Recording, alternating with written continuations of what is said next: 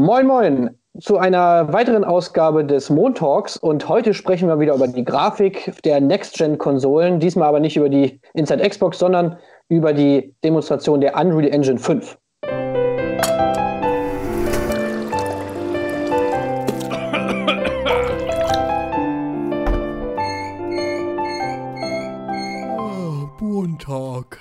Und zu diesem Thema habe ich mir diesmal wieder zwei Experten äh, dazugeholt und äh, wir haben die letzte Woche schon gesehen.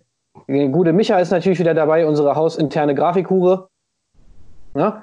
Und wir haben noch eine zweite Grafikhure bei uns und zwar unser Grafiker äh, Matti, der ist auch mal mit dabei. Der kann das mal so ein bisschen aus einer professionellen Sichtweise äh, beurteilen. Der hat nämlich schon mal hier und da mit sowas gearbeitet, was wir natürlich alle nicht haben. Deswegen hat er wahrscheinlich mehr Plan als wir alle davon. Das ist ja ganz gut, dass er mal mitquatscht. Ich Hallo, versuch's. Hi. Ihr kennt, ihr kennt ihn auch aus Beiträgen, wie äh, die funktionieren. oh Gott, ich gehe. So, also, ich mache mal kurz das Thema auf. Was haben wir denn gesehen? Also, wir haben eine Demonstration von Epic Games gesehen, wo sie ihre neue Unreal Engine 5 gezeigt haben. Und äh, ja, wahrscheinlich wird sie jeder von euch oder die meisten von euch werden sie schon gesehen haben. Und in dieser Demo haben wir sozusagen gesehen, was auf Next-Gen-Konsolen jetzt also möglich sein soll. Das Ganze lief auf einer PS5 äh, lief auch in Echtzeit, war jetzt nichts vorgerendert oder so. Das Ding soll spielbar sein, so wie es da zu sehen war. Und ähm, ja, ich will jetzt erstmal fragen, also was war denn eure erste Reaktion? Micha, was hast du gedacht? War das, war das sozusagen das, was du dir erhofft hast letztes Mal von der Inside Xbox? Das war genau das, was ich mir erhofft hatte, weil die Demo sich sehr, und das ist ja, da bin ich, da gebe ich auch zu, ist mein persönlicher Fetisch, auf Umgebungsgrafik äh, konzentriert und den, also ich finde, die Figur ist deutlich weniger beeindruckend oder flashy als die Umgebungsgrafik und deren Beleuchtung.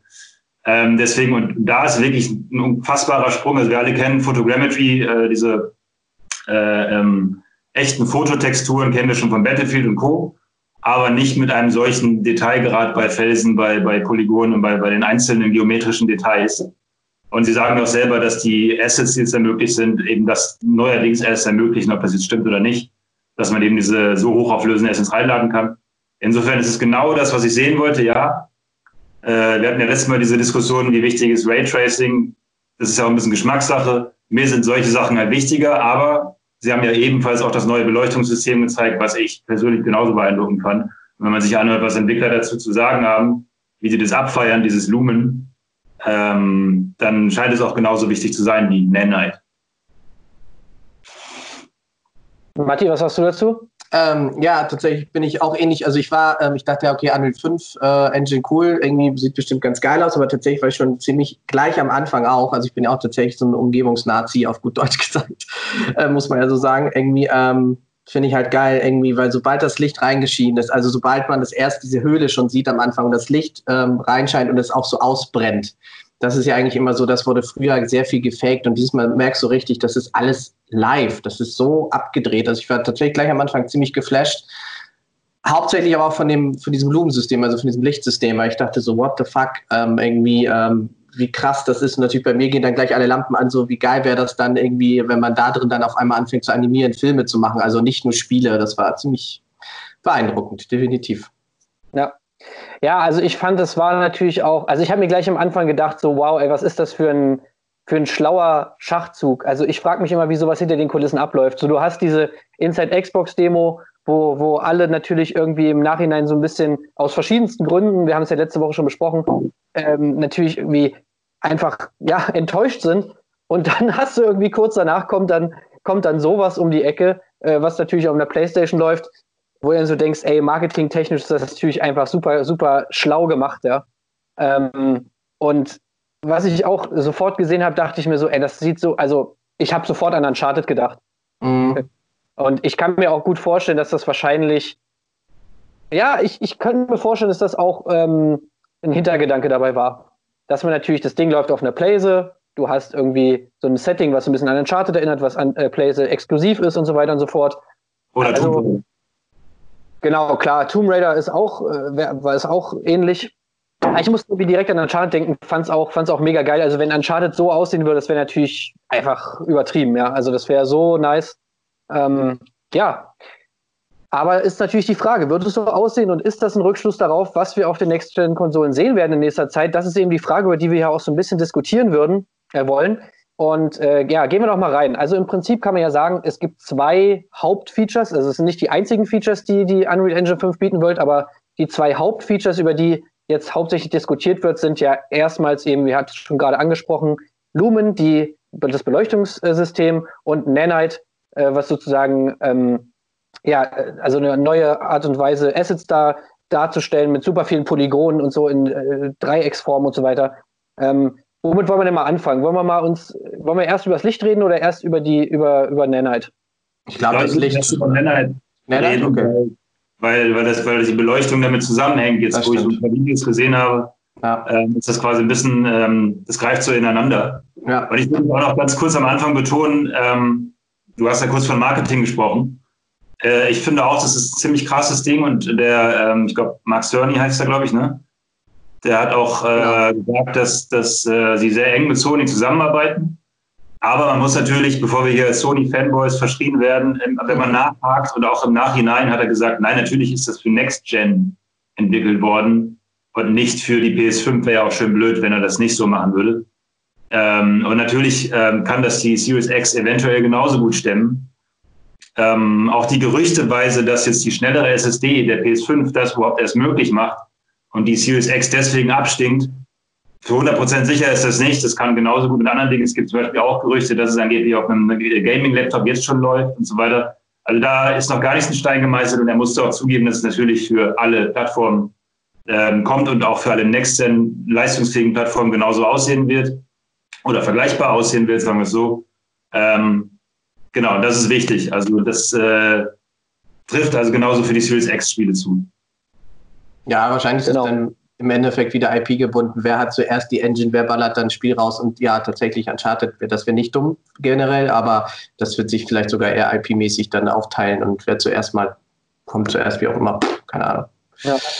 ja, genau, wo das, wo das drauf läuft und in welcher Form und was dafür am besten geeignet ist, das sind alles so Sachen, die wissen wir jetzt aktuell noch nicht. Da gibt es jetzt unterschiedlichste Aussagen drüber, wo, wo man jetzt spekulieren kann. Aber deswegen wollen wir uns da ein bisschen zurücknehmen. Äh, das werden wir wahrscheinlich in Zukunft noch sehen. Jetzt im Moment haben wir es auf jeden Fall nur auf der PlayStation 5 gesehen. So viel kann man schon mal sagen. Ja. Ähm, ja, Nanite. Also, äh, Micha, dann erklär doch mal, was, was ist Nanite und was ist das Coole daran? Genau, also ich bin auch kein Fachmann, aber ich habe mir ein, zwei Videos dazu angeguckt und scheinbar ist es so, dass normalerweise, wenn du ein sehr hochauflösendes Modell für ein Spiel brauchst, nehmen wir es mal, damit es passt zum Setting, einen Felsen. Äh, und du willst Photogrammetry benutzen, dann, dann schießt du verschiedenste Fotos und hast am Ende dabei ein super hochauflösendes, natürlich aufgrund der Fotos unendlich komplexes Modell. Also der Felsen hat 5000 geometrische Erhebungen, Verflachung und so weiter.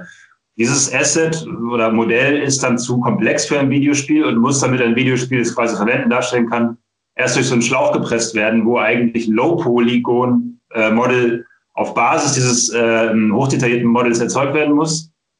Und die verloren gegangenen Details, die jetzt also nicht mehr da sind, die werden dann versucht künstlich zu erzeugen mit einer Normal Map, also mit einer Textur, die quasi versucht, diese Tiefen- und Höhenunterschiede künstlich abzubilden. Ähm, und das geht oft schief. Ich habe vorhin ein Video gesehen von einem Entwickler, der darüber redet, dass man oft wohl Assets erstellt auf diesem Wege und am Ende denkt, ja komm, den, den Fels, den hätte ich auch einfach malen können, so wie er jetzt am Ende aussah. Ähm, und jetzt dieses Nanite sagt im Grunde, dass die ähm, Models einfach unverändert direkt ins Spiel importiert werden und dargestellt werden. Gar nicht erst runtergerechnet, gar nicht auch erst in verschiedenen Detailstufen. Das ist auch ein wichtiger Aspekt ähm, wo Digital Foundry auch drauf eingegangen ist. Normalerweise werden Models in verschiedensten Detailstufen erstellt. Ja, Level of Detail heißt es ja. Je nachdem, wie weit sie entfernt sind. Ne? Das typische LOD, was man so kennt, je näher die Figur oder die Umgebung kommt, desto mehr Details kommen hinzu, oft auch hässlich stufenweise. Und hier soll jetzt tatsächlich der Fall sein, dass dieses Asset, das direkt so reinfliegt in die Engine, auch schon auf Entfernung direkt diesen Detailgrad aufweist, sodass es keine, keine Grafikstufen-Pop-Ins mehr geben soll wenn das denn stimmt. Ähm, und das sind diese beiden Sachen und gleichzeitig kann man wahrscheinlich jetzt auch aus Entwicklersicht sehr intuitiv, sehr schnell mit diesen Models arbeiten und eben nicht erst gucken, wie wirken sie eigentlich, wenn ich so durch unsere typische Render-Pipeline durchgeschliffen und abgeschliffen habe, Das heißt, es erleichtert auch die, die Entwicklung und die Geschwindigkeit der Entwicklung. Und äh, genau, und von diesen, äh, da haben sie dann gesagt, das resultiert natürlich darin, dass man eine Billion Polygone hat, mehr Polygone als Pixel auf dem Bildschirm. Das fand ich auch ganz interessant. Der Entwickler zum Beispiel hat gesagt, selbst in 4K hat man weniger, rechnerisch weniger Pixel, als diese Engine Polygone jetzt darstellt gleichzeitig. Das macht also eigentlich gar keinen Sinn. Und sie sagen, ja, in, dem, ja. sie sagen in dem Video auch selber, ja, das heißt hier eigentlich, dass jeder Pixel ein Polygon, also eine 3D-Figur ist. So detailliert ist das hier. Das heißt, es ist eigentlich schon detaillierter, als es überhaupt Sinn macht, mhm. äh, weil es optisch gar nicht mehr erfasst werden kann in normalen Auflösungen. Ähm, was ja nicht heißt, dass es nicht trotzdem super geil ist. So. Ähm, genau, das sind so die Infos, die ich darüber habe. Intuitiver und eben deutlich detaillierter, was Geometrie und auch Texturen angeht. Matti, kannst du mal vielleicht so ein bisschen, äh, kannst du einschätzen, inwie, inwieweit sich das auf den Workflow von so einem 3D-Artist auswirkt? Oh, das ist tatsächlich eine gute Frage, weil ähm, schon wie, wie Micha schon sagte, definitiv äh, ist diese, ähm, also die, die mit größte Arbeit ja von, und das ist tatsächlich egal, ob du jetzt ähm, im Spielebereich bist oder auch im Filmbereich bist, weil das ist ja auch das, was die erwähnt haben. Hier werden ja mittlerweile Film, also von der Qualität, äh, von der Qualität filmreife Texturen und filmreife Objekte einfach eins zu eins in das Spiel kopiert. Das ging ja früher einfach nicht. Also wenn du jetzt im Film arbeitest und mit so Programmen wie Nuke oder so oder den großen Post-Production Suites, die halt mit hoch aufgelösten Texturen A8K und so arbeiten, ähm, auch wenn du das übernehmen wolltest in dein Spiel, das ging einfach nicht. Es war einfach nicht möglich. Das musste halt eben gebacken werden oder wie auch immer. Aber diese Pipeline und diese, diesen Stein, ja, diesen hoch, äh, diesen fotografierten Stein, dann in dieser gleichen Qualität meinetwegen in ein Spiel zu kriegen, war damals unglaublich, unglaublich äh, langwierig, weil es immer viele Prozesse macht. Und diesen, diese ganzen Prozesse, rein theoretisch, wie die sagen, fallen ja jetzt weg. Also du kannst ein Objekt mit, ich weiß nicht, wie viel Trilliarden Polygon aus ZBrush nehmen. Das hat vorher irgendein Künstler äh, gesculptet, vielleicht sogar schon texturiert. Theoretisch eins zu eins übernehmen. Das haben die ja hier anscheinend gemacht. Und das sieht genauso aus. Und ähm, wenn das wirklich so ist, dann wird es definitiv pipeline-technisch schon eine fast, fast schon eine kleine Revolution sein. Weil ähm, ich glaube, da muss sich nämlich ein 3D-Artist, beziehungsweise der muss sich da nicht hinsetzen und überlegen, scheiße, wie sieht das Ding nochmal in Low Poly aus oder sonst irgendwas, sondern der sagt einfach direkt zum Proggy irgendwie, pass auf, knall das mal rein, wir gucken es mal an. So. Top. Also allein dieser Schritt, da fallen so viele Schritte weg, wo ich denke so, okay, wenn das wirklich so ist, Respekt, weil das, was die hier gezeigt haben, war schon echt eine Nummer, eine Hausnummer. Und das ist ja auch, sie sagen ja, es ist ja eine virtuelle Mikro Polygongeometrie. Also keine Ahnung, was das genau bedeutet. Also ob, da, ob das wie mit diesen Punktwolken, wie es ganz lange ja war, irgendwie äh, irgendwie gedacht ist, weil man sah das ja, dieses Noise-Bild, was man da in der Demo ja auch sieht, ähm, was ja quasi alles irgendwie Polygone, Pixel, wie auch immer sind. Aber wie gesagt, wenn das, wenn das so stimmt, ähm, dann fällt da eine Menge Arbeit weg. Also ähm, auch rechnerisch einfach, weil oft war das so, du sitzt da und wartest, dass der Scheiß gebacken wird. Backen dauert auch ewig und ähm, dann muss der Scheiß rein und dann sieht es auch noch kacke aus. Das heißt, du musst nochmal wieder komplett zurück. Was meinst du mit Backen? Also die Texturen backen sozusagen äh, mit dem äh, Licht. Dann meist es ja so, wenn du, ähm, deswegen das mit dem, zum Blumen kommen wir ja gleich, um das ein bisschen schon mal vorzugreifen, aber es ist einfach so, dass du das Licht in die Texturen, in die Normal Maps auch mitbackst, damit das nicht nochmal gerendert werden muss in der Engine, weil die Engines relativ, also jetzt mal jetzt Raytracing mal rausgenommen, ja noch gar nicht die Möglichkeit haben, quasi das Licht eins zu eins live zu berechnen, während du spielst. Das ist einfach eine, nicht möglich. Bis jetzt. Sagen ja. wir es mal so, bis jetzt. Genau, man muss, äh, wie ich das verstanden habe, ist es auch so, dass ähm, da geht es jetzt vor allen Dingen um Global Illumination, genau. sagen Sie. Ne? Das heißt, eine normale Beleuchtung, ein, ein, äh, eine Lampe, die eine Wand beleuchtet und äh, das quasi die, da, wo die Strahlen auftreffen, das kann man dynamisch berechnen. Das ist kein Problem, konnte man auch schon lange. Ja. Aber die wegbouncenden Lichtstrahlen, also das heißt, du hast einen Lichtkegel und davon gehen die Lichtstrahlen ja quasi in irgendwelchen Winkeln wieder ab und beleuchten den Rest der Umgebung. Diese Global Illumination, ähm, die wird ja bisher über Raytracing erreicht.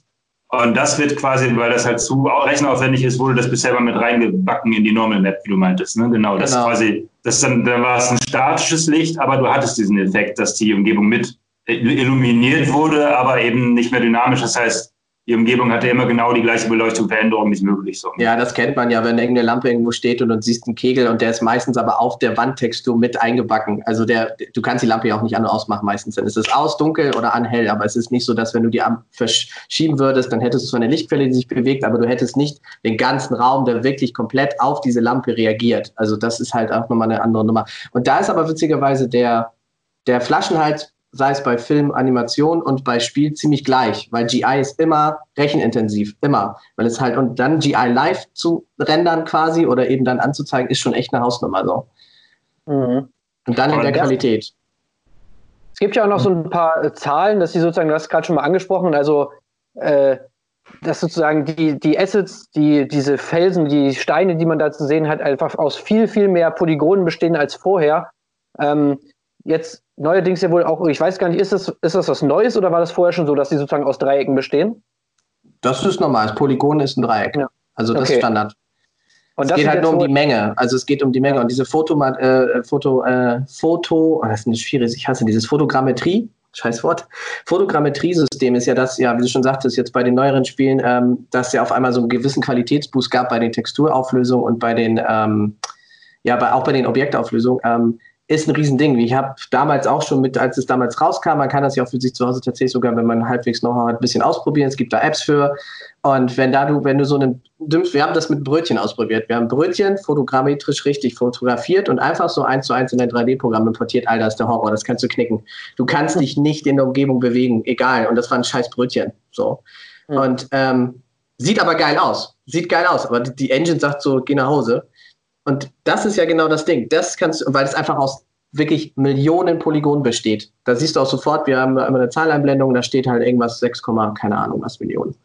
Und das muss runtergebacken werden irgendwie ähm, oder dann händisch meistens tatsächlich runtergebrochen werden auf eine gewisse Anzahl, dass die Software das auch irgendwie managen kann. Und wenn du davon acht Brötchen hast, dann kannst du nach Hause gehen. So. Und das ja, ist ja das Krasse. Ja, ja und in, in, der neuen Engine jetzt äh, ja. Sie haben eine, eine Statue irgendwie gezeigt, die aus 33 Millionen Polygonen sozusagen besteht. Ja. Äh, und die ganze Scene, also alles, was man da gesehen hat, soll aus 16,5 Milliarden Polygonen bestehen. Das keine Ahnung, ist irre. Aber man sieht, also es ist so doof es klingt, man sieht, sobald du diese Statue siehst, dann siehst du auch nochmal, alter Schwede. Also egal was, diese, dieses Schild, was die anhat, diese, dieser, ähm, dieses Schwert und alles, das ist so crazy, wo ich denke, und das, wie das Licht auf einen, auf dieser Statue ähm, reagiert und arbeitet, denkst du, alter Schwede.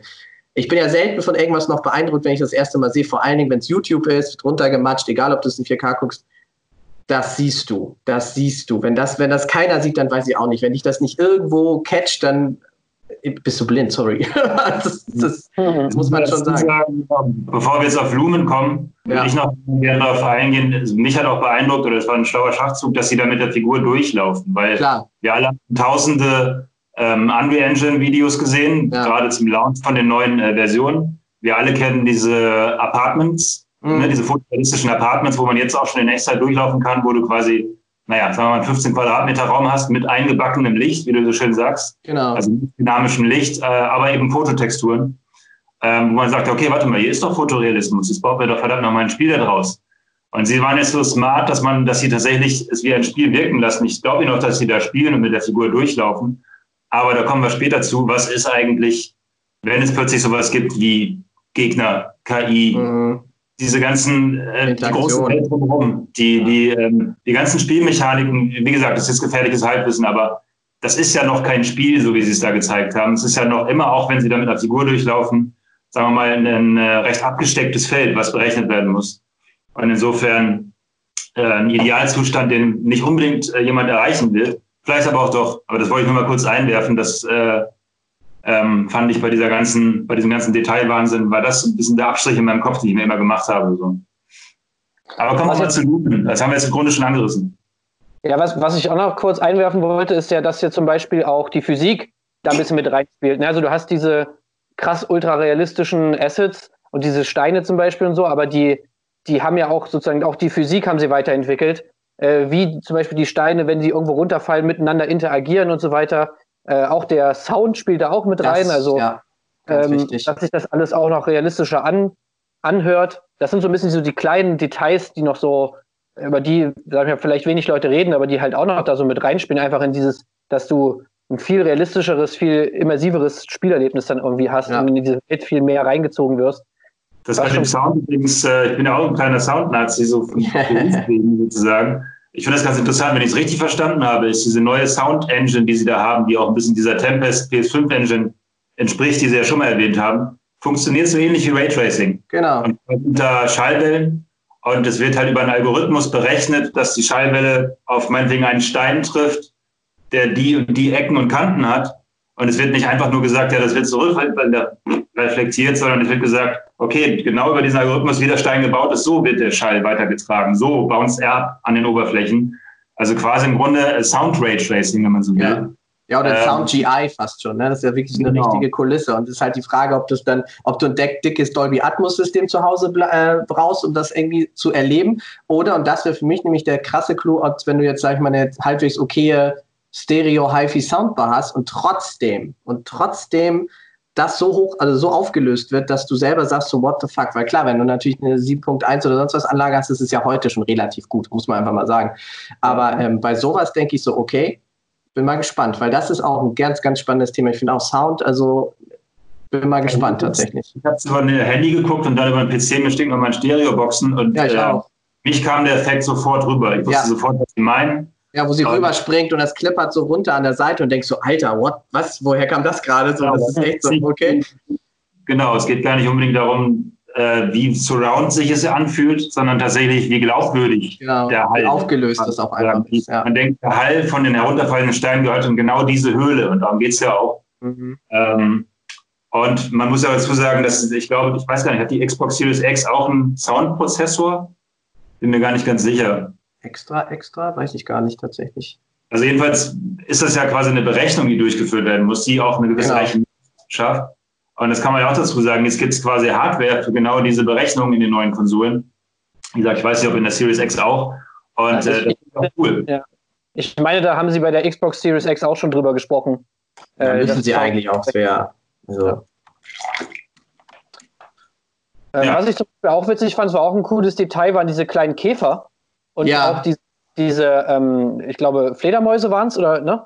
Ja, diese, das, ich fand es krass, dass Partikel auf Partikel reagieren. Das ist an sich jetzt nicht komplette Future Sci-Fi Hightech, aber dass die dann nicht nur aufeinander reagieren, sondern auch miteinander kommunizieren per Sprache, also per Code, ähm, das kannst du ja ins Unendlich hochrechnen. Also das ist schon ziemlich abgefahren. Also weil, ähm, klar, wenn du so getriggerte Geschichten hast, ja, du läufst durch einen Raum und dann kommen irgendwelche Fledermäuse, ja, okay, wow. Aber so wie diese Käfer, ähm, die halt wirklich dann auch auf diesen hochaufgelösten Objekten richtig rumlaufen, also so Kleinigkeiten, ähm, oder die Fledermäuse wahrscheinlich vielleicht, wenn es so krass wäre, dass sie auch gegen dich fliegen, weil die ja nun mal so schnell sind und all so ein Kram, wo ich denke so, okay, das reagiert ja auch alles mittlerweile komplett miteinander. Und das Sound, sei es dann die Partikel mit den Partikeln, mit den Steinen, also das ist was da abgeht. Also wenn man das mal so Rechenleistung ja, technisch unterbricht. Dass die so korrekt die Käfer über, über diese, über diese genau. Steine laufen, sozusagen einfach nur über eine Ebene krabbeln, was die so draufgeklatscht ist, sondern ja. dass die wirklich sozusagen über die ja. mikromäßig aufgelösten Steine so drüber krabbeln. Das war schon auch, auch geil, ja. Ja, genau. Das ist, ja. das ist eine gute eine gute Frage, das, das habe ich euch auch wo gelesen. Das, das sind ja jetzt echte Unebenheiten in der Umgebung. Ne? Das sind ja keine wie ich vorhin meinte, Normal Maps Strukturen, die Tiefe vortäuschen, sondern alles, was da, wie Gott meintest, wenn ein Käfer drüber krabbelt, dann muss er tatsächlich über diese Millimeter Erhöhung und Vertiefung drüber krabbeln. Das ist ja das, was man früher immer gesehen hat, dass mal ein Käfer halt oder ein, ein Objekt was, oder ein Partikel irgendwie manchmal über so eine eckigen Polygon, irgendwie über das eckige Polygon gesprungen oder wie auch immer ist. Und das hast du immer gesehen. Und jetzt ist es wirklich so, die, die Käfer interagieren wirklich mit dem, worauf sie auf rumkrabbeln oder, die, oder dann eben die Partikel, egal was es dann ja ist, das Schmetterlinge oder irgendwelche Viecher, Ameisen. Also ich glaube, das ist nach oben hin mittlerweile echt kreativ auf jeden Fall, wenn es denn so ist, äh, keine, keine Grenze gesetzt. So. Und dann halt noch was, oder ja, Tim? Nee, ich wollte jetzt zum Licht kommen, aber egal, wenn du dazu noch was hast. Eine Sache noch, und zwar ähm, hat uns doch, glaube ich, vor einem Jahr der, der, der Sony-Mensch schon gesagt, dass mit den neuen Konsolen und den SSDs nicht nur die Ladezeiten kürzer werden, sondern eben auch die Geschwindigkeit, mit der wir uns durch Welten bewegen können. Und das zeigt die Demo am Ende ja auch. Man denkt mhm. sich, okay, da ist sogar äh, so, so, eine kleine Stelle, wo es sich so durch so eine Felslücke durchzwängt. Ne?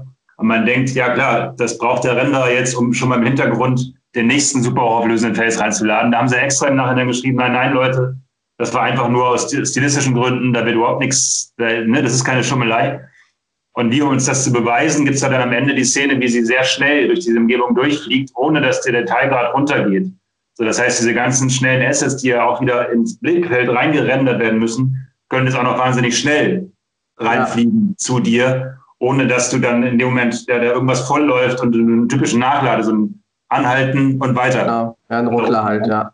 Ähm, und das fand ich eigentlich auch fast am krassesten, dass sie da durchliegen und dann nur, um, um nochmal zu, zu pausen, äh, geht dann auch überall was zu Bruch und so, um zu zeigen, hey, wir schmeißen nochmal den Physikrenderer hier an und so weiter und ballern nochmal alles zu. Also unfassbar, so, ne? Ja, ja aber muss ich auch dazu sagen, nur in 30p ne? und auch nur in 1440p. Also können wir ja. vielleicht später zukommen, was so ein bisschen so die Fragen sind, mit denen man so zurückbleibt. Ja. Ähm, aber vielleicht vorher nochmal zum Licht. Also, äh, weil das war für mich auch so das Highlight, wo, wo man so gesehen hat, auch als sie es an- und ausgeschaltet haben, was Licht einfach ausmacht. Und ich kenne ich kenn es auch aus so 3D-Workflow. Kannst du ja vielleicht auch mal was zu sagen, Matti, dass einfach, du kannst die geilsten Models der Welt haben und du kannst das alles geil haben, aber wenn du das nicht ordentlich beleuchtest und wenn du die, wenn das, wenn die Beleuchtung gar nicht stimmt, dann sieht das einfach trotzdem scheiße aus. Ja. Ähm, und was sie da gezeigt haben, das fand ich wirklich sau, sau beeindruckend. Ähm, ja, das Ganze nennt sich Lumen und ist äh, ja eine Global Illumination Software oder wie heißt es? Äh, Dynamic Global Illumination System. Genau. Ja, ist im Prinzip ähnlich, kann man sagen, wie Raytracing. Also es geht darum, dass sozusagen Licht, wir haben es eben ja schon mal so ein bisschen angerissen, also Lichtstrahlen korrekt von Oberflächen reflektiert werden und ähm, halt vor allem auch dynamisch sind. Also dass man es sozusagen in der Szene, und das haben sie da auch gezeigt, ändern kann und trotzdem alle Strahlen irgendwie korrekt äh, reflektiert werden von den winzig kleinen Assets, von den winzig kleinen Steinchen. Ähm, und halt selber sozusagen auch nochmal Licht aussenden, weil sie die Strahlen einfach sozusagen auf andere Sachen reflektieren, auf ihre Umgebung und so weiter. Ähm, ja, und ich muss sagen, also das war wirklich extrem beeindruckend, gerade als sie diesen, als sie das Licht dann geändert haben, was das für ein, für ein, für ein, einfach, ja, für einen Unterschied macht. Wie ging es euch da?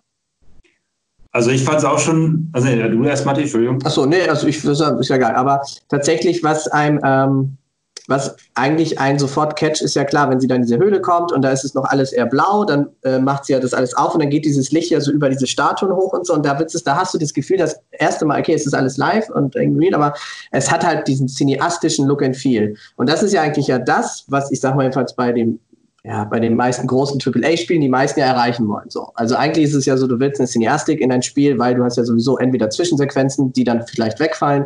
Und das natürlich alles über Licht, wie du schon sagtest, ähm, du kannst einen Apfel halt mit einer Lampe fotografieren, aber vielleicht mit zwei sieht es gleich geiler aus. Und das in einem großen skaliert. Und die sagen ja hier sogar, dass diese GI-Simulation oder was auch immer, dieses Lumen ja auch über Kilometer gehen soll. Also das ist ja nicht nur so, dass es quasi ähm, nur immer quasi da, wo du gerade bist, immer gerendert wird, sondern tatsächlich deswegen ja auch diese Endszene, wo sie rausspringt und durchfliegt, bis unendlich theoretisch oder wie auch immer noch mit, mit quasi äh, simuliert wird, was natürlich absoluter also absolut krass ist so.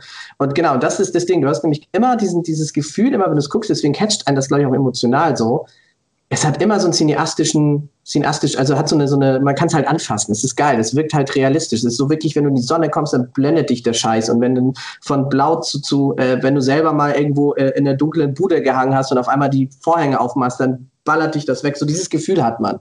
Und ähm, ich glaube, das ist das, was mich auch sofort gecatcht hat. Und ich finde auch, also wirklich krass, weil klar, so was, ein bisschen was ausblendet, wenn du in einen Raum kommst, das ist ja alles bekannt. Ist jetzt nichts, was man jetzt komplett äh, nicht kennt, aber diese Qualität und die Menge ähm, in den großen Szenerien, das ist schon echt krass. Das ist wirklich krass. Das hat mich herumgehauen, definitiv. Und es ist ja sehr cineastisch. Also das äh, habe ich so, außer in Zwischensequenzen, die vorgerendert waren, natürlich noch nie gesehen, weil da wurde GI reingerendert. Natürlich.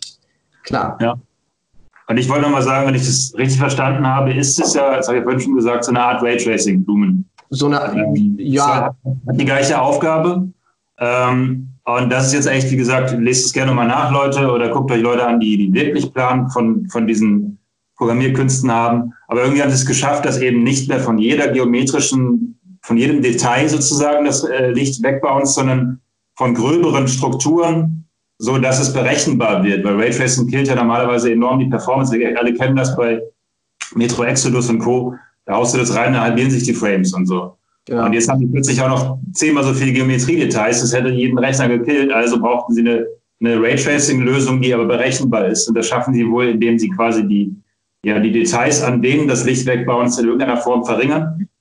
Und ähm, ja, und das fand ich eigentlich ganz, ganz smart und ähm, habe mich schon mal gefragt, wie sie das eh lösen wollen mit der Next Gen, dass Raytracing nicht den gesamten äh, grafischen Fortschritt auffrisst quasi. Aber ähnlich mit GI, das, das kann ich da noch einwerfen, tatsächlich machst du auch im 3D-Rendering. Also du, wenn du GI berechnen willst, ist es tatsächlich so, dass du eine GI-Map hast, die immer geblurrt oder einfach wesentlich low-res ist, weil du brauchst nicht die Details. In, in dem, Im Licht brauchst du keine Details. Und ja. ähm, das ist ähnlich in, in, in der 3D-Software, egal welche du nimmst, meistens ist so, dass äh, die GI genauso berechnet wird. Das kannst du natürlich hochskalieren, aber meistens ist es so, du hast irgendwie, früher war das auch ganz blöd, da hast du eine Map gemacht, die war ganz normal, die hat quasi die Farbinformation gegeben und du hattest einfach dann nochmal eine geblurrte, wie so eine Halbkugel oder eine Map, je nachdem, was du brauchst. Und die hast du drüber gelegt und die sorgte dann für die Beleuchtung. Und die ist immer geblurrt, weil du brauchst nicht ähm, die gleiche Detailgrad nochmal in dem Licht, was sozusagen gebounced wird, weil es geht ja um Farbinformation, es geht vielleicht hier noch, dann äh, reflektiert hier und da mal was. Raytracing ist zum Beispiel auch sehr wichtig für Reflexion. Ähm, wird ja auch, und das ist ja auch das, was ganz oft eben die Grafikkarte einfach zum Kotzen bringt, weil diese Reflexion, Kantenglättung etc. Ich war auch hier sehr krass geflasht, was Kantenglättung angeht. Ich habe mir mal die Schatten von ihr angeguckt. Ich finde, jede Killer, äh, Killer-Kriterium für jedes Spiel ist immer Schatten. Und dann kannst du jedes Spiel nehmen, was geil aussieht, guckst aber auf den Schatten und hast da irgendwie so Krisselscheiß auf dem Boden. Dann denkst du, ja, geil, da bringt es mir auch nichts, wenn die Figur geil aussieht. Ähm, ich glaube, das erste Mal wieder seit lange, wo ich dachte, Schatten war geil, war tatsächlich, das letzte war bei God of War. Also bei dem letzten jetzt. Da war ich so, ah, guck mal, das Zeug reagiert sogar irgendwie mit, mit der Geometrie und so. Und das ist schon okay, aber hier, das war knackscharf. Und da denke ich, okay, Okay, now we're talking. Und das sind so Sachen, so Schatten, Reflexion, Kantenglättung, ähm, all so ein Kram, was eben ja eben Raytracing ja auch macht. Ähm, das ist ja natürlich jetzt nicht Lumen. Lumen ist definitiv Licht, wobei zur Kantenglättung haben sie jetzt ja gar nichts gesagt, müssen sie ja wahrscheinlich nicht, weil die haben ja, keine Ahnung, Trilliarden an Polygonen am Start. Trotzdem interessant. Also, ähm, ja. Aber ähm, so Spiegelungen, sag ich mal, was man jetzt oft aus diesen Raytracing-Demos kennt, ja. also kann mich zum Beispiel noch an diese äh, Demo erinnern, wo sie diese Rüstung gezeigt haben, die mhm. halt, wo du halt wirklich die auf diesen Metalloberflächen diese Spiegelung von der Umgebung hast und so. Sowas hat man jetzt ja da nicht gesehen. Also genau. würdet ihr auch sagen, dass die Engine das nicht drauf hat und dass das sozusagen eher was ist, was, was Raytracing dann kann? Das ist super schwer einzuschätzen, weil das stimmt, die hatten jetzt hier keine, keine groß, also die haben zwar eine Wassertextur gehabt, die auch auf sie reagiert hat, die war ja aber tatsächlich relativ all. Also das war jetzt nicht so, wo ich denke, so geiles Wasser. Also so, uh, okay, es reagiert natürlich auf ihre Füße und so, ist auch jetzt nichts ganz Neues, aber wie es reagiert hat, war schon wieder ganz interessant. Sei jetzt aber nicht, hat jetzt eigentlich geflasht und sonst hast du ja tatsächlich keine groß krass spiegelnden Oberflächen jetzt in dieser Demo. Also egal, ob das die, das ist alles sehr matt, sehr, ja, sehr gritty. Ähm, ist tatsächlich die Frage, wie das gelöst wird, wie das, wie das berechnet wird, ob, ob da irgendwie noch ein Clou drin ist oder ob das dann eben irgendwie mit Red Tracing äh, irgendwie sich Hand in Hand geht. Ich habe keine Ahnung. Also, aber das stimmt. Also für mich persönlich ist das, das ist ja immer Geschmackssache, sind Reflexionen jetzt nicht so wahnsinnig wichtig, genau wie Schatten. Ich stelle die immer auf Medium. äh, wenn die müssen ausfransen, die Schatten, oder, oder nicht ganz so weich verlaufen, ähm, das stört mich persönlich manchmal nicht. Das ist ja Geschmackssache. Ja, ähm, hängt vom Game ab, definitiv. Aber wenn ich jetzt, sagen wir mal, wir spielen Uncharted und das hatte auch nicht die geilsten Schatten, müssen wir mal so sagen, ähm, ist einfach so, ja, da ist es halt so, da, da muss dann auch das Gesamtpaket stimmen, weil es ein lineares Spiel ist. Bei so, keine Ahnung, Online-Shootern und so, da bin ich fast schon immer bei, sei es jetzt COD oder Battlefield oder so, bin ich fast schon mal abgelenkt, wie geil die Grafik ist, wo ich denke so, what the fuck, Alter. Ich meine, es war schön, super und das ist auch wirklich ein gutes, gutes Gameplay-Beispiel, wie was noch geht im Multiplayer, aber ja, da ist es nicht so wichtig. Aber bei sowas oder bei so Singleplayer-Geschichten, da sollte schon halbwegs alles irgendwie stimmen, weil das ist ja auch die Immersion dahinter. Und wenn der Schatten irgendwie flickert und rumwabbelt und so, dann finde ich das auch nicht mehr so geil. Genau. Und hochspiegelnde Texturen hast du ja in unserer Welt ja auch nicht. Also es ist ja auch nicht so realistisch. Ich finde es auch mal so high polished ist immer, dann wirkt immer sehr cheesy. Aber man kann ja äh, Spiegelungen auch mit einfacheren Mitteln hinkriegen als genau. Raytracing. Also genau. das ist jetzt nicht erforderlich dafür oder so.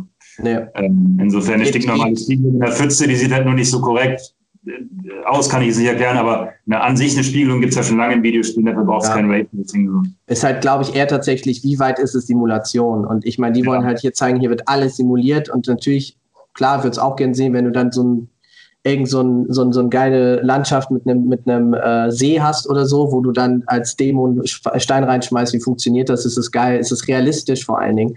Ähm, also ja, wie deswegen, das ist halt, ne? Das ist eigentlich das genau. gleiche wie wie bei Lumen, wo es ja auch darum geht, dass es nicht vorher äh, rein festgerendert ist, gebaked ist, sondern dass es halt sich auch wirklich ändert. Und ich glaube, ja. das ist halt auch so ein Ding bei, bei, bei RTX und den, und den Reflexionen, dass sie halt wirklich korrekt, dynamisch sind, auf, mhm. das, auf das reagieren, was passiert.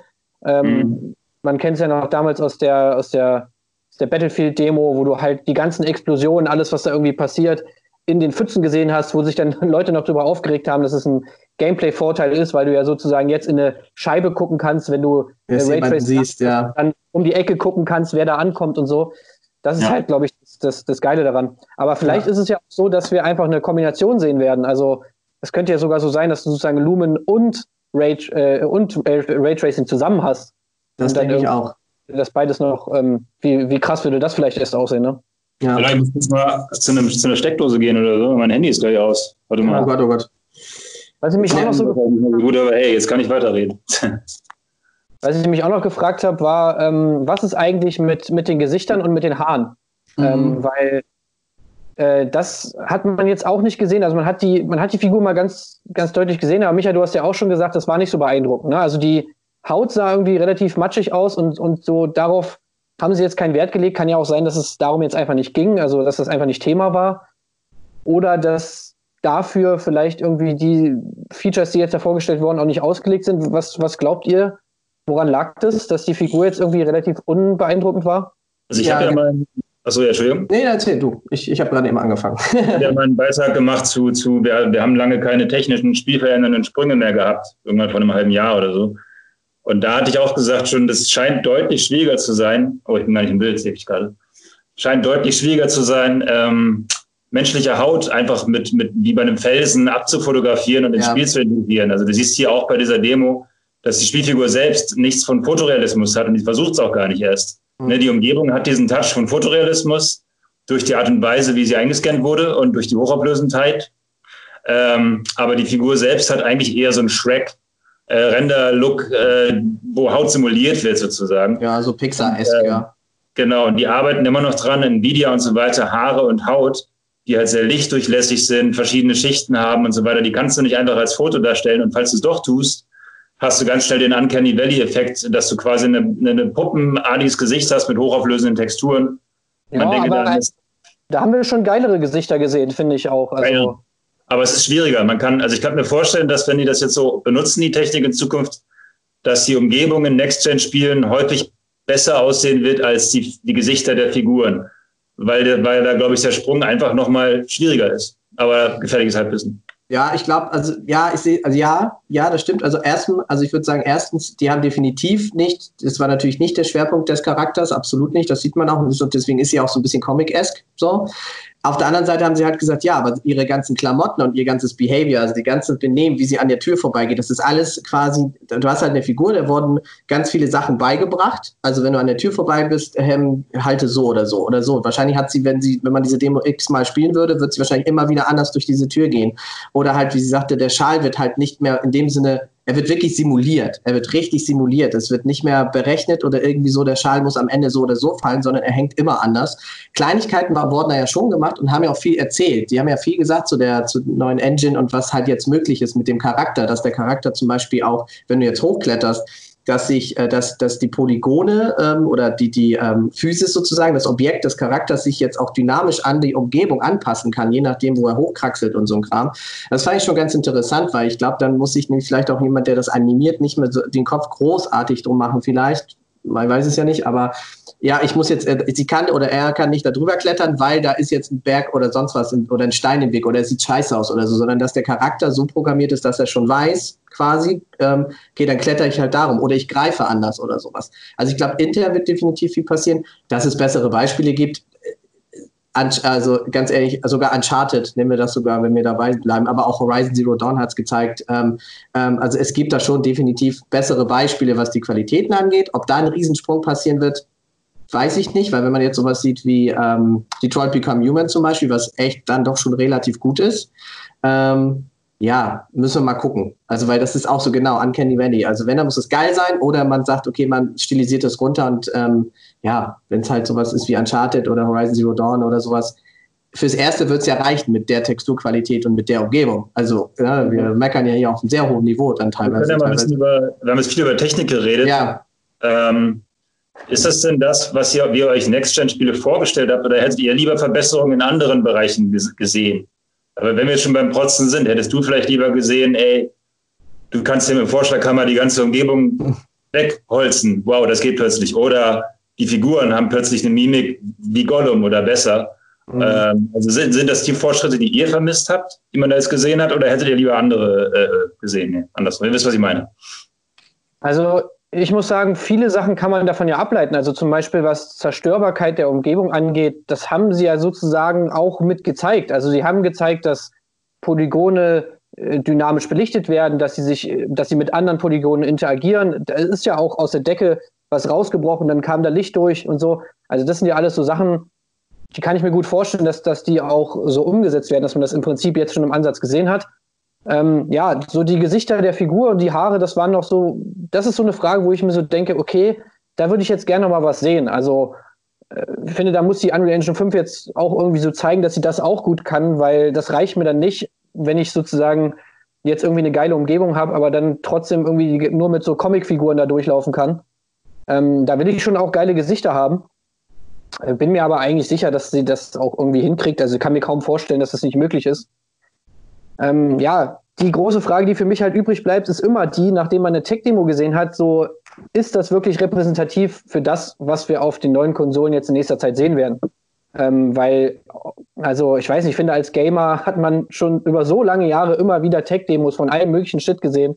Und das war immer geil, aber es war nie so, wie es dann letztendlich auf der Konsole äh, war. Ähm, von daher, das ist so die größte Frage, mit der ich mir, die ich mir eigentlich stelle eine super spannende Frage, weil ja, wenn man jetzt mal die, die Inside Xbox Präsi außen vor nimmt, wo sie ja Third-Party-Titel gezeigt haben auf eine Weise, dass man die Grafik, sagen wir mal, nur schwer bewerten kann. Und sie gesagt haben, wir splitten unsere Präsis auf. Das heißt, da kommen noch viele weitere Präsentationen auch von First-Party-Titeln, vielleicht auch von Exclusives für die äh, Series X. Ähm, genauso für die PS5 können noch Exclusives kommen. Wir können ja mal eine Wette abschließen. Sind die Launch-Titel vielleicht trotzdem schon genauso schön wie in dieser Unreal Engine Demo, weil, und das muss man auch dazu sagen, die Unreal Engine war zwar immer eine tolle Engine, aber sie war jetzt nie irgendwie, ähm, wow, mit der, nur mit der schaffst du quasi diese wahnsinnigen Grafiksprünge. Ne? Also wenn du den Horizon, Horizon Zero Dawn nimmst und die Forzas und die Halos, die haben alle ihre eigene Technik. Und ich kann mir gut vorstellen, dass jetzt Exclusives oder auch First-Party-Titel zum Launch der Konsolen zumindest eine Handvoll ähm, eben mit ähnlichen Fortschritten auftrumpfen. Also ich will, ich möchte natürlich auch daran glauben, auf jeden Fall. Aber ich glaube, da kommen zum Launch zumindest für jede Konsole vielleicht so zwei, drei Spiele, die uns so richtig anblasen und vielleicht auch schon auf dem Niveau aussehen. Ähm, und ja, wie gesagt, ich möchte daran glauben und es ist ja nicht unbedingt abhängig von der Unreal Engine, die jetzt erst nächstes Jahr erscheint, sondern natürlich haben auch andere Entwickler viel reingebuttert in die Technik, um zum Launch dann punkten zu können. Ja, das finde ich auch. Und ich finde auch, er setzt natürlich auch, äh, ja, also ich bin da auch irgendwie als Kreativer auch immer relativ schnell, man, ja, ich bin da immer emotional und ich finde, es setzt natürlich auch so eine gewisse emotionale Latte jetzt so. Und sei es jetzt ja die, äh, was weiß ich, Guerilla Games, die halt ihre eigene Engine fahren, die sie auch Kojima schon verkauft oder geschenkt haben, die ja auch nicht schlecht ist, ganz im Gegenteil. Ähm, die gucken sich das natürlich auch alles an und gucken sich natürlich auch an, eng, wow, wie funktioniert das und jenes. Und die sind die Ersten, die die Unreal 5 irgendwie dann bei sich auf dem Rechner haben und das Ding auseinanderdröseln und vielleicht daraus sogar noch was Besseres kreieren. Ob das sofort zum Launch, ich möchte das auch glauben, also wenigstens ein oder zwei Titel, dass man das Zeug anmacht und sagt, boah, fett, Alter, da erstmal fünf Minuten Mund auf so. Ähm, Fände ich geil. Also wie gesagt, rein emotional machen die hier echt ein geiles Fass auf. Und man weiß ja auch, ja, Unreal 4 hat man irgendwann gesehen. Also wenn du die Spiele mit Unreal 4 Engine gespielt hast, wusstest du, das ist, und da musst du es nicht mal stehen, wusstest du irgendwann, ja, okay, es ist Unreal 4 so. Und ich glaube, ähm, cool wäre, wenn sie es schaffen, wenn man es nicht mehr sieht. Also es klingt blöd, aber äh, wenn man einfach sagt, ist egal, was ein Publisher oder so irgendwie da um die Ecke kommt, so ist es irgendwie ein bisschen was Eigenes, weil die Möglichkeiten hast du ja theoretisch damit ja jetzt du kannst Licht steuern, du kannst Physik steuern, wie du lustig bist. Also du hast keinen kein Anhaltspunkt mehr großartig. Ja, hier sind aber die Spiegelung geiler, also muss es ja Unreal sein, es kann nicht mehr Unity sein, weil auch die werden sich wahrscheinlich das Ding angucken und sagen, ah, okay. Und ähm, ich finde es emotional auf jeden Fall einen ganz wichtigen Step und ja, ähm, was, was da jetzt auch gezeigt wurde und das ist, ja, ich hoffe mal, dass äh, vielleicht weiß nicht, ich will jetzt nicht Uncharted, naja, ob das da was geben wird, wissen wir nicht, ich glaube eher nicht, aber ähm, irgendwas ähnliches, keine Ahnung. Und das kann auch ein lineares Spiel sein, ist mir scheißegal. Klar, wenn irgendjemand sich traut, das Ding in irgendeinen Multi Multiplayer-Shooter. Und ich will jetzt nicht wieder sagen Fortnite, weil die so viel von Fortnite geredet haben, wo ich denke so, ja, wow, Fortnite mit dieser Grafik. Why? Ja, voll Sinn, ne? Why? Aber ich musste schon lachen, weil ich dachte so, ja, klar, die Figuren und alles, natürlich, geil. Es ist, aber hey, trotzdem, wenn es läuft in so einer großen Multiplayer-Community, nichtsdestotrotz, ist es ja auch ein krasses Statement so. Ja. ja. Tim, hast du noch irgendwas dazu zu sagen? Oder? Ja, also wir haben ja jetzt auch schon irgendwie so ein paar O-Töne oder so ein paar also, ja, Kommentare dazu gesehen, dass zum Beispiel jetzt, Matti hat es ja vorhin auch schon mal gesagt, dass jetzt erstmal sozusagen mit der Unreal Engine 4.25, glaube ich, ne, ist sie? Genau. Damit jetzt erstmal entwickelt wird für die Next-Gen-Konsolen. Der Release soll ja erst 2021 sein von der Unreal Engine 5 sozusagen. Ja, Prü ja, ja, genau, ja, spät sogar, ja. 21, ja. Genau, also da soll erst so ein Early Release kommen und dann äh, soll es irgendwie, soll der Full Release kommen. Da frage ich mich jetzt zum Beispiel auch, was heißt das? Also heißt das, haben Entwickler jetzt schon die Unreal Engine 5, können sie damit jetzt schon Sachen machen? Heißt sozusagen, oder heißt es erst, dass ab dem Early Release die, die Entwickler überhaupt erst diese Tools mhm. kriegen? Ähm, von daher, weißt du, ich frage mich halt, wie, wie lange warten wir darauf noch? Äh, naja. Aber glaubst du wirklich, die Leute brauchen für die Quali, die wir jetzt gesehen haben, diese Engine? Glaubst du, die anderen Engine von Horizon, von Forza, von also die hauseigenen Geschichten, die vielleicht die nächste Frostbite-Version und so weiter, können das nicht so selber auch schon und vorher auch schon liefern? Also ganz ehrlich, ich glaube, wenn wir jetzt darüber reden, Next Gen. Und wie sieht Next Gen aus? Äh, dann glaube ich eher, dass wir bei der Xbox, bei der Inside Xbox Präse mehr Rückschlüsse darauf gesehen haben, wie die Next Gen aussieht, als jetzt bei der Unreal Engine 5 Tech Demo. Also ich glaube, wir werden die Next Gen Grafik, die Next Gen Spiele, die werden so wahrscheinlich, also es wird natürlich wahrscheinlich die, die exklusiven Titel, die werden wahrscheinlich noch ein bisschen besser aussehen. Aber ich glaube, das Grafiklevel, von dem wir jetzt erstmal ausgehen können, wird sich eher an dem orientieren, was wir bei der Inside Xbox gesehen haben, als jetzt an dem, was wir bei dieser Unreal Engine 5 Demo gesehen haben. Das ist so meine, meine Theorie. Ja, das denke ich auch. Ich glaube, bestenfalls packen sie die Demo einfach auf die PS5 mit drauf und fertig. Easy going. Aber naja, aber ich denke auch, weil man einfach auch, mein, wir haben ja nun mal alle Konsolengenerationen irgendwie mittlerweile auch miterlebt und wir wissen ja ganz genau, dass immer der Zenit dieser ganzen Engines, egal welche das jetzt ist, ähm, immer erst zum Ende kommt. Oder ich sag mal zum letzten Drittel der Konsole kommt. Also ähm, somit, ähm, da brauchen wir uns ja auch nicht jetzt so. Klar, ich, ich, ich fände es auch geil, ähm, fände ich richtig cool, wenn die da mal ein bisschen Gas geben, jetzt auch gleich zum Anfang und nicht, dass wir erst wieder irgendwie ein Dreivierteljahr warten und denken, ah, guck mal, jetzt quetschen sie mal das letzte Quäntchen aus den Engines und aus den Konsolen raus, weil die Power ist ja jetzt da von Anfang an. Das ist ja nicht jetzt mehr keine Ausrede, dass keiner sagen muss, ja, wir müssen aber jetzt noch die Konsole studieren und lernen und es ist schwierig, darauf zu programmieren. Das war ja bei PS4 und Co. ja auch nicht mehr der Fall. Ähm, deswegen, ich hoffe es, aber ich glaube auch, man muss ein bisschen realistisch sein, vielleicht, ja, äh, es wird wahrscheinlich ein Tick geiler aussehen, weil höher aufgelöst, bla bla. Aber ähm, dass es jetzt gleich so wird, also ich würde es hoffen, ich würde es hoffen, also so doof klingt, dass Guerilla Games sich das anguckt und sagt, ah, können wir auch, können wir auch, haben wir schon, machen wir Schublade auf. Also klar wäre das geil, natürlich. Also ähm, bin ich auch der Erste. Ähm, aber bleiben wir mal halb realistisch, dann wären wir nicht ganz so enttäuscht. Vielleicht muss es so sein.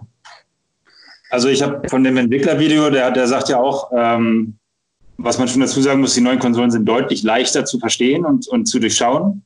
Das heißt, die Entwickler brauchen diesmal nicht so lange, ja. Ähm, um sie zu verstehen, um sie auch auszureizen. Äh, dieses Argument, werden eh immer erst am Ende ausgereizt, gilt also weniger, auch wenn es bestimmt immer noch gilt. Ähm, und außerdem haben sie auch schon äh, lange die, die, die, ähm, die Spezifikationen, also die Hardware davon quasi zum Testen zur Verfügung gehabt. Das war ja keine spezielle Hardware, sondern das ist ja PC-Hardware, astreine. Ja. Und ähm, deswegen glaube ich schon, dass das möglich ist. Und wenn man sich jetzt, es gibt zum Beispiel von den Horizon-Leuten, gab es letztens so eine Stellenausschreibung, hat jemand Lust an dem grafisch tollsten Spiel, was jemals existiert hat, zu entwickeln, der kann sich jetzt bewerben. Sie werden es auf jeden Fall behaupten. Ich glaube, ich bin da bei Tim. Die Mehrzahl der Spiele ist natürlich Multiplattform. Da haben wir noch nicht drüber gesprochen. Die Engine hier soll angeblich auch Multiplattform sein. Was natürlich der Aussage widerspricht, dass die neuen SSDs der Konsolen das erst erlauben. Ne, wenn sie gleichzeitig sagen, na ja, aber man kann es dann mit Abstrichen auch auf der PS4 spielen, dann erschließt sich das für mich nicht ganz, weil ich würde jetzt denken, nee, eigentlich dürfte es dann da eher komplett anders aussehen und nicht ja. nur ein bisschen schlechter. Aber es wäre ja wäre ja auch saudumm, wenn sie jetzt eine Engine entwickeln würden, die nur auf der PlayStation 5 läuft. Ne? Also ich meine, man muss es ja auch aus wirtschaftlicher Sicht sehen und dass es da irgendwie Skalierungsmöglichkeiten gibt, wo du dann sagen kannst, okay, auf der PS5 sieht das Ding so aus und auf der PS4 sieht es so aus, das ist ja auch irgendwie sinnvoll, würde ich sagen. Nee, genau, aber ich würde mir halt auch hoffen, dass der Hardware entsprechend der Unterschied entsprechend sichtbar ist und eben nicht, wie es in der Vergangenheit war, die PS4 die Basis war und dann eben, sagen wir mal, nur so ein bisschen Bling-Bling dazu kam für die schnellen Rechner und die äh, und die Pro auch Besitzer und so weiter, sondern dass halt der Unterschied auch entsprechend sichtbar ist. Und da ist es im Grunde die große Frage, ob bei den Nicht-Exclusives, also Multiplattform-Titeln, der Sprung zwischen PS5 und PS4 oder auch zwischen Series X und One ähm, trotzdem der Hardware entsprechend sichtbar ist. Das ist eigentlich eine interessante Frage. Ja. Ähm, äh, weil bei den Exclusives, bei den wenigen drei, vier Stück, glaube ich schon, dass wir da einen heftigen Sprung sehen. Da will ich einfach dran, wie gesagt, dran glauben. Die Mehr Mehrzahl, bin ich bei Tim, wird wahrscheinlich nur ein bisschen besser aussehen. Aber ja, das bisschen fällt möglichst groß aus, hoffentlich. Denke ich auch. Ja, ich hoffe es auch. Ich hoffe es auch. Ja, also so ein paar Fragen bleiben schon noch irgendwie. Ähm, ja, unter anderem halt, wie sieht das Ding auf anderen Systemen aus? Und äh, ich finde auch, ja, ist es wirklich, ist es wirklich so ressourcensparend, äh, wie da immer gesagt wird? Mhm. Wenn wir dann eben eine Demo haben, die nur in 30p läuft, wo ich mir dann auch so denke, ah. naja, äh, vorhinein haben sie gesagt, ja, das große Ziel der Next-Gen-Konsolen ist 4K 60. Ähm, und jetzt habe ich irgendwie eine Demo für die neue Grafikpower und die läuft nicht in 4K und die läuft auch nicht in 60p. Mhm. Ähm, ja, 4K war in der Vergangenheit ja in erster Linie für den Detailgrad, für den vermeintlichen. Ihr habt jetzt gesehen, dass das jetzt 1440p meinten Sie oder eine dynamische Auflösung. Ich bin eher einer von den Leuten, die sagen, ey, diese ganze 4K oder sogar 8K-Sache braucht keine Sau. Ja, es also bringt ja auch nichts, wenn du 4K oder 2K-Texturen reinkippst und die in 8K ausgibst. Also genau. ich meine, das ist bekloppt. Es bringt ja, ja, gar nichts. Und ich glaube, dieser Detailgrad jetzt ist, läuft ja, funktioniert ja ganz anders. Also das wird sich wahrscheinlich, so wie ich das verstehe, auch einfach dann prozentual hochskalieren. Also ähm, somit mal gucken, ja. Aber ich weiß, genau. was du meinst, klar. Also ich finde es auch dann so, ja. ja, 30p ist vielleicht eher die, die Frage dann. 30p kommt dann wieder bei mir immer aufs Spiel an. Bei so einem Spiel, was Sie da jetzt gezeigt haben, Tomb Raider ja. oder Uncharted, kann ich mit leben mit 30p. Ja. Sobald es ein Battlefield wäre oder ein Call of Duty, könnte ich nicht mehr damit leben. Und ich schätze auch, dass die Entwickler das entsprechend dann ausreizen. Ja. Und wenn, ey, ganz ehrlich, wenn die Texturen einfach noch ein bisschen echter aussehen, weil sie es in 30 statt 60 äh, FPS laufen lassen, ähm, dann wähle ich die 30 FPS. So, mhm. also wenn ich die Wahl habe zwischen, zwischen, ey, das sieht noch ein Tick geiler aus, zumindest bei so einem Genre. Wie gesagt, es gibt Genres, wo ich es natürlich andersrum machen würde. Ja. Ja, das ist natürlich jetzt auch alles wieder Spekulation, weißt du, aber wenn ich mir zum Beispiel dann so wie ich das verstanden habe, ist ja zum Beispiel jetzt sowohl Lumen als auch äh, Nanite ist ja softwarebasiert, ne? Mhm. Ähm, und das Raytracing wurde jetzt zum Beispiel ja als Hardware beschleunigt irgendwie angegeben. Da frage ich mich zum Beispiel auch, ist es jetzt schneller, mit Lumen und Nanite zu arbeiten, weil es irgendwie das Ganze ein bisschen äh, effizienter irgendwie rendert? Oder ist es dann vielleicht sogar irgendwie besser mit Raytracing zu arbeiten, weil das eben Hardware beschleunigt ist? Oder kann auch Nanite und Lumen irgendwie auf diese Hardwarebeschleunigung zugreifen? Wie sieht das alles aus? Das sind alles so Fragen, die ich mich ja noch so, die ich ja. mir ja noch so. Die haben sie auch extra natürlich nicht beantwortet. Also auch was genau Nanite sind und so und was genau Lumen sind. Wie gesagt, das sind ja alles so klar, äh, irgendwie Mikro, äh, wie gesagt, virtuelle, mikrodynamische, also ja. Also ähm, ja, das stimmt, finde ich auch, äh, finde ich sehr interessant. Und vor allen Dingen, wo ist die Obergrenze? Weil ich glaube nicht, das glaube ich nicht, dass mit Nanites und Lumen es eine unendliche Obergrenze gibt. Das ist, glaube ich, echt so ein bisschen Blabla-Talk. Das kann ich mir nicht vorstellen. Auf keinen Fall, wenn die da irgendwie, äh, klar, es gibt kein Level of Detail mehr. Ja, okay, also nicht diesen klassischen, aber es wird definitiv irgendein Level geben, den man halten muss, weil wenn Software basiert ist, spätestens irgendwann pustet dir die Konsole, keine Ahnung, den Prozessor um die Ohren. Also definitiv, aber das sind alles Fragen, klar. Die Konsole dabei ist, das fragt man sich auch noch. Ja, natürlich. Düsenjet meine, oder, ja. Ja, wenn ich mir genau. meine Playstation hier schon wieder anschaue, äh, ja. Ich habe ja, mich, ja. Snowrunner Eine gespielt. Sache noch, die schließt, achso, Entschuldigung. Ja. Nee, ich wollte voll, die Anekdote. Voll überlagert, sorry. Ihr seid mega latent. Okay. so, ja, jetzt. Micha. Ich soll ja. was sagen? Okay. Ja. Ähm, was ich noch sagen wollte, genau, letztes Mal beim Montag meinte ich ja, ich brauche diesen Grafiksprung, um äh, Bock auf die neue Konsole zu kriegen. Und jetzt habe ich Bock drauf. Also ich bin tatsächlich, ähm, das kann man jetzt als Grafikguru bezeichnen oder whatever, aber für mich waren Spiele, was, was Inhalt angeht, also Story, Weltendesign, Figuren und so weiter, mit der letzten Generation am Ende angekommen. Ähm, und das, ich brauchte da nicht mehr. Ich, ich könnte, gib mir noch ein God of War in dem Ding, gib mir noch ein äh, Witcher mit besser, ich brauchte inhaltlich nicht mehr. Das heißt, das Einzige, was mich reizt an den neuen Konsolen, ist, dass die gleichen Spiele oder ja, genau ähnliche Spiele besser aussehen. Ich setze also nie äh, mehr als je zuvor auf Grafik, weil ich äh, anders als früher spielerisch nichts vermisse. Und das sagen auch die meisten Entwickler, dass sie eigentlich fast alle ihre Visionen, ähm, was Inhalt angeht, mit der letzten Generation schon zu 100 Prozent umsetzen konnten. Ähm, so dass es für mich jetzt diesmal wirklich besonders wichtig ist, wie viel besser ist die Grafik. Ja, man sagt ja nicht umsonst, das Auge ist mit. Also finde ich aber auch, es ist wie gesagt, wieder ein sehr emotionaler Faktor trotzdem. Auch wenn alle sagen, nee, Grafik ist mir nicht so wichtig, auch wenn es nur unterschwellig bei vielen funktioniert, äh, merkt man dann schon dann den Unterschied, wenn du jemandem ein Spiel zeigst, was geil aussieht und wenn jemand vielleicht danach ein Spiel zeigst, was vielleicht, ja, super Story hat, aber dann schon wieder so ein bisschen Low-Res irgendwie fährt oder irgendwelche matschigen Texturen hat, dann sagen ganz, da werden dir 95 Prozent der Leute sagen, die nicht mal was mit Grafik jemals zu tun haben und das nie analysiert haben, ja, aber irgendwie sieht das nicht so ganz lecker aus. Ne?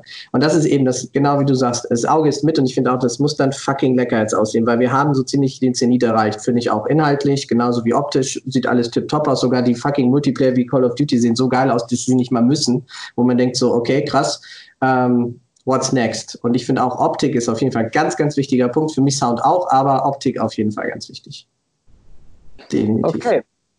Ja, dann würde ich, wir haben schon wieder saulange gequatscht. Ich ja. will jetzt hier mal ja. den Sack zumachen. Ähm, und natürlich wieder die Frage an euch: Also, was haltet ihr von dem Ganzen? Äh, glaubt ihr, dass Spiele wirklich so aussehen jetzt in nächster Zeit oder ist das alles noch Zukunftsmusik und wurde uns da ein bisschen zu viel Butter aufs Brot geschmiert? Sagt man das so? Naja. Ja. Schreibt es gerne in die Kommentare und äh, ja, wir sehen uns dann nächste Woche wieder, würde ich sagen. Vielen Dank, Michael, vielen Dank, Matti. Macht's gut. Ja, tschüss. Tschö. Das war ein Podcast von Funk.